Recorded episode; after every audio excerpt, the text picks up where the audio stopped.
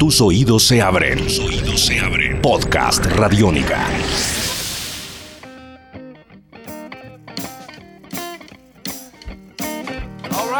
Esto es Podcast Radiónica. Carlos Elliot Jr. es un guitarrista y músico de blues de la ciudad de Pereira, que ha desarrollado una carrera en la música de nuestro país, alrededor de cuatro discos y un sinnúmero de historias. Nación Radiónica estuvo hablando con Carlos sobre cómo ha sido la recepción de su nuevo álbum, De Lotuni al Mississippi. Esto fue lo que nos contó. Podcast Radiónica. Bueno, el ritmo llega y a ver, hemos explorado algunas cosas distintas.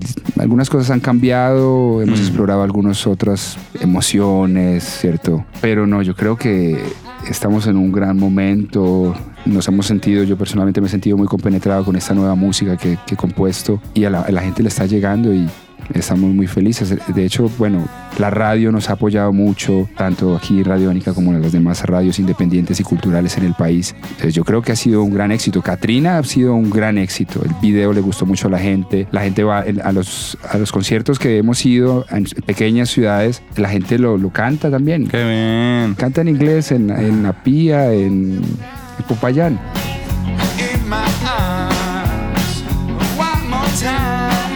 Hablemos de, de- de ya lo que vino a ser el preparar y el tener eh, que sentarse y desarrollar y producir eh, lo que fue este disco, para que la gente tenga esa reacción que usted nos comparte hoy en día. ¿Cómo fue la historia de composición? Comencemos por ahí. ¿Cómo aparecen estas canciones? Bueno, nosotros, a ver, a mí me surgen eh, eventualmente las ideas y en escenario también surgen muchas cosas. Entonces, hay canciones que van mutando con el tiempo, uno las empieza a probar en vivo, mira la reacción de la gente en algunos momentos, algunas simplemente sentándose, coger la guitarra y escribir algo, hablar de algo, contar una historia.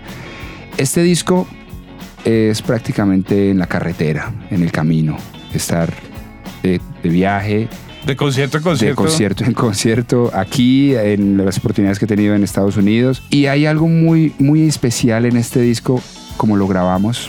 A ver, las canciones yo las llevaba compuestas, se eh, las escribí, las, de hecho la- ya, las, ya tocaba muchas de ellas. Y tuvimos una gira con los Corn Lickers en abril, eh, en este, este año. De este año, Sí. 2015. Ok. Entonces dijimos, bueno, vamos al estudio, grabamos unas sesiones, vamos de gira, regresamos al estudio, grabamos unas sesiones, volvemos de gira y volvemos a grabar. Entonces Oh. tuvimos tres momentos de, de- tres momentos y tres emociones. Porque esto se hace en bloque, se hace sin cortes, sin ediciones, como salió. Ah, es el estilo del grupo y de la... Sí. Ok, perfecto. Entonces, eh, bueno, llegamos al estudio, est- eh, grabamos en el mismo estudio donde grabamos el Mystic Juke Joint Blues, que es el, el disco número 2, ¿cierto? También en compañía de Corn Lickers. Y en cinta magnética, todo análogo, todo lo más... Bueno, eran los equipos y las, y las herramientas que teníamos, pero también es como el, el romanticismo de hacerlo la- al old school, ¿no? Puro a la antigua, Sí. como grababan los bluesman hace 60 años. Sí, sí, muy felices y en las condiciones también en las que han grabado muchos otros grandes bluesmen que han pasado por ese estudio. Entonces, bueno, llegamos, grabamos, fuimos de gira al Mississippi, tuvimos unas grandes experiencias, compartimos mucho con, con el que yo reconozco mi maestro, mi mentor y mi gran amigo que es Harold Boyce. Tuvimos varios, varias eh, fechas con él en, en, en Clarksville, Mississippi, en Como, Holly Springs, algunos pueblos al norte de Mississippi. Y luego regresamos al estudio que fue en, en un pueblo que se llama Colombia, de hecho. Ah. Pensilvania, Colombia, Pensilvania. Entonces, Parece una... Sí, es curioso, algo ¿no? cósmico que se preparó. entonces luego tuvimos unas fechas con Harold Boys que llevamos desde Como, Mississippi, los llevamos a Pensilvania, tuvimos, tocamos en Harrisburg, Marietta, tuvimos tres, tres fechas con Harold Boys y estuvo con nosotros en el estudio. Él participa en tres canciones, sí, eso lo voy a comentar, está invitado. toca la guitarra en dos y en una sí lidera y canta. Entonces, este disco contiene todas esas grandes emociones de la carretera, de estar, eh, o sea, quemarropa, hagámosle, toquemos, grabemos, salió. Nos vamos de gira, regresamos mamados y todo, hagámosle otra vez, tal. Y todas esas emociones están contenidas. Yo estoy realmente muy feliz con el, el producto final.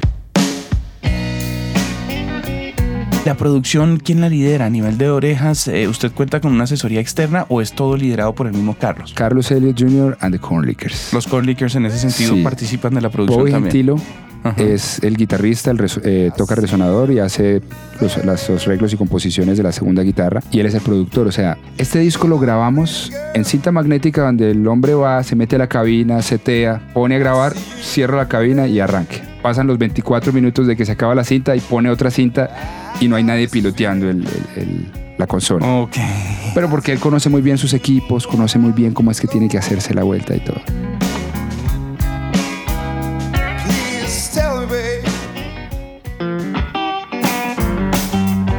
Tipo de grabaciones y para este tipo de música aseguran que sea muy orgánico, le da a usted el ritmo real del grupo en vivo, eh, transmite muchas emociones y, Exactamente. y, pues es una forma en la que es tradicional también dentro del género. Hay propuestas, en su propuesta a nivel musical, hay estilos como comentábamos claros, como sencillos, Katrina la Mula por ejemplo fue muy claro, Eh, mucho del Mississippi Hill Blues que nos ha estado eh, presentando poco a poco en sus discos Carlos.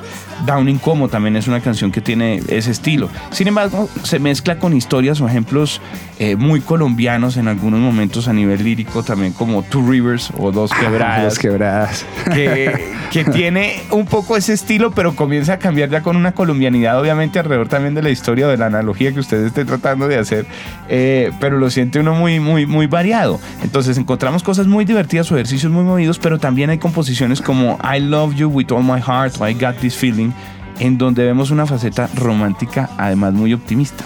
¿Qué hay en sus canciones de experiencias propias o de historias de otros y, y cómo ha sido el aproximarse a este tipo de sentimientos un poco más, eh, más personales? Mira, es, eh, un, un ejemplo para, para eh, responderte a esa, a esa pregunta es Two Rivers, Dos Quebradas. Bueno, el disco se llama El Otoño y el Mississippi y bueno, lo que busca el disco en el concepto es como enlazar estos dos sitios que han sido de gran influencia y pues son esencia de, de- de mi carrera musical, ¿no? Mi inspiración en, en Mississippi, los viajes y, y el respeto y la admiración que tengo hacia, hacia, la, hacia la raíz de toda esta historia Esa comunidad y el entorno. todo, todo eso ha sido como, como una revelación en, en- mi carrera musical. Y pues el lugar donde crecí entre el río Tun, eh, entre Pereira y Dos Quebradas, que es el, el- el río Tun, es el, único- el que divide Pereira y Dos Quebradas, ¿cierto? Entonces la yo, frontera. yo viví cerca de 22 años en, en Dos Quebradas y digamos, esa canción habla de, de- de mi infancia, de mis padres, de mis hermanos, de parchar en el, en el lago de la pradera, que es el sitio común en Dos Quebradas, de ir a la, a la montaña y al río y parchar y eso me genera un poco como una nostalgia, pero también una gran alegría poder contarlo. Esa fue la primera canción que yo recibí mezclada Así fue la, la, fue la la, muestra. primera. Y yo nunca antes había sentido como cuando ah, tuve mo- eh, la intención de escribir algo y de, y de contar algo, de plasmar una idea, un sentimiento y toda una historia. Cuando escuché yo dije, el poder de la música es maravilloso como ser tan, tan preciso al final. Y pues realmente me dio mucha nostalgia, casi. Sí, bueno, lo de transportó, lo transportó sí, algún me- momento Me dio, todo. me dio todo, Ok. hermano. Una buena tarea. Eso Sí. es que hizo bien la tarea. Entonces, Sí. recuerdos de infancia, amigos, de todo. Sí, Perfecto. muy lindo.